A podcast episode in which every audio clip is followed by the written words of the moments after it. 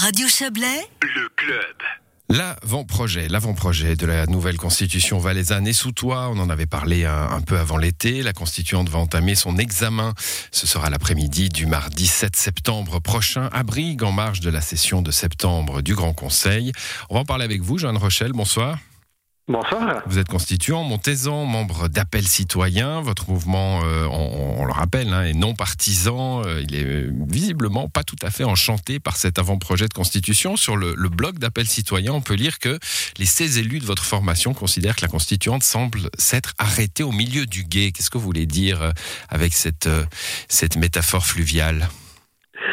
Eh bien, disons, nous, on était entrés dans ce projet de constituante pour défendre certaines valeurs, une certaine vision du Valais, un Valais progressiste, ouvert, capable de vivre bien avec ses habitants, ses résidents, mais aussi de se projeter dans le futur, de protéger la nature, de protéger l'environnement, de protéger, au fond, les conditions de vie des générations futures. Et sur beaucoup de ces dossiers, ben, la constituante a fait un bout du chemin, et puis semble s'être arrêtée, parfois même avec la tentation de revenir en arrière. Et donc, on va vraiment profiter de cette première lecture formelle de l'avant-projet pour euh, pousser nos idées en vue d'avoir le texte constitutionnel le, plus intéressant pour les 50 prochaines années. Bon, on va, on va, on va schématiser en utilisant des grands mots, hein, mais enfin, on sait, euh, Jeanne Rochette, le camp progressiste n'est pas majoritaire au sein de cette constituante. Euh, donc, ce que vous appelez, vous, le, milieu du guet, c'est le verre à moitié plein et à moitié vide. Hein. Les conservateurs, ou ceux qu'on va appeler comme ça, considèrent que le verre est déjà largement assez plein. Certainement que si vous interrogez quelqu'un d'autre, il y aura peut-être une autre vision du verre plus ou moins plein.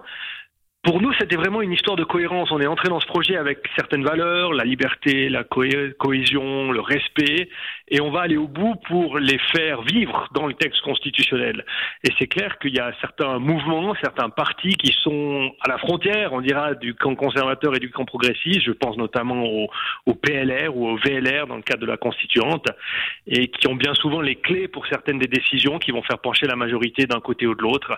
Et c'est pour ça que ces plénières qui commencent maintenant vont être vraiment intéressantes. Hum, Si je reprends votre position, hein, appel citoyen, alors vous n'avez pas lancé euh, ce projet de, constituante, mais beaucoup de ceux qui l'ont lancé se sont retrouvés, euh, sinon dans votre groupe, du moins dans vos valeurs. Euh, Est-ce que vous diriez, avec du recul, qu'elle est peut-être venue un petit peu trop tôt, cette constituante pour laquelle vous êtes tant battu Parce que le, le Valais euh, évolue, on a vu les dernières élections au Conseil d'État, par exemple, Euh, mais euh, voilà, la constituante euh, est encore le, le reflet d'un Valais euh, qui n'est peut-être plus le même aujourd'hui. Alors je pense que le projet de révision complète de la Constitution, hein, sur lequel le le peuple avait voté, le fait que ce soit une constituante qui le fasse et pas le Grand Conseil, tous ces éléments sont eux-mêmes euh, des éléments d'évolution du canton. Donc sans ces Mhm. éléments-là, on n'aurait peut-être pas eu la décision du Conseil d'État la dernière fois. Et tout ça est dans une logique d'évolution du canton. Le canton, entre guillemets, se normalise si on regarde les voisins. Euh, les forces politiques vont continuer à évoluer, les relations entre le haut et le bas.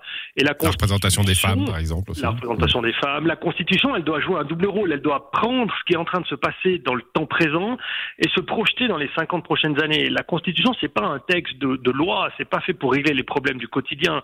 C'est fait pour poser les bases du travail des 50 prochaines années que d'autres continueront ensuite. Le Grand Conseil, le Conseil d'État, les administrations communales, les régions Hum. qui mettront en œuvre ce texte. Bon, on voit bien que vous êtes un, un petit peu, euh, allez, on va pas dire aigri, mais un petit peu déçu hein, de la façon dont les travaux se, se, se sont déroulés pour l'instant.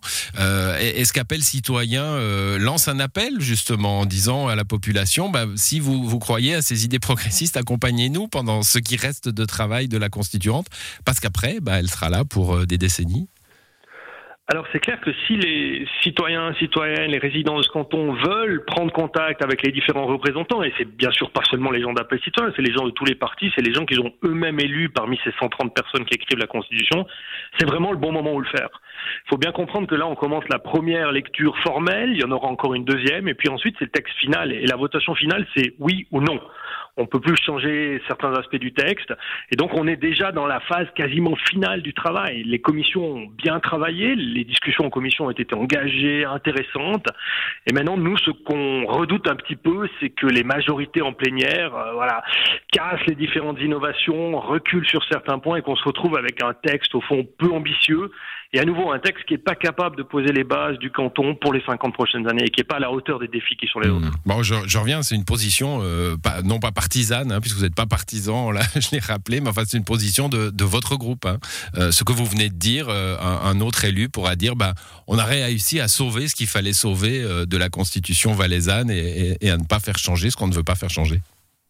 Et ce qui va être intéressant, c'est justement comment les groupes politiques, alors plus établis, les partis, le PDC, le PLR, la gauche, euh, le PS, les Verts, même à l'UDC sur certains points, bien sûr, comment certaines questions vont mener à des discussions internes, des conflits internes et peut-être à des prises de position.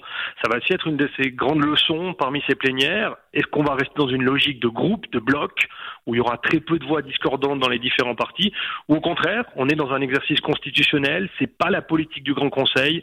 Est-ce qu'on aura le courage d'aller peut-être contre son parti, contre son groupe, pour avoir des, positions parfois différentes euh, des majorités? Ce sera à suivre en tout cas. Euh, première euh, séance hein, de cette première lecture, ce sera le 7 septembre à Brive je l'ai dit, puis ça se poursuivra jusqu'à la fin de l'année en 2022. Euh, deuxième lecture, il y en aura peut-être une troisième d'ailleurs si nécessaire, et ensuite vote du peuple. Merci à vous, Jeanne Rochelle. Bonne soirée. Merci, bonne soirée.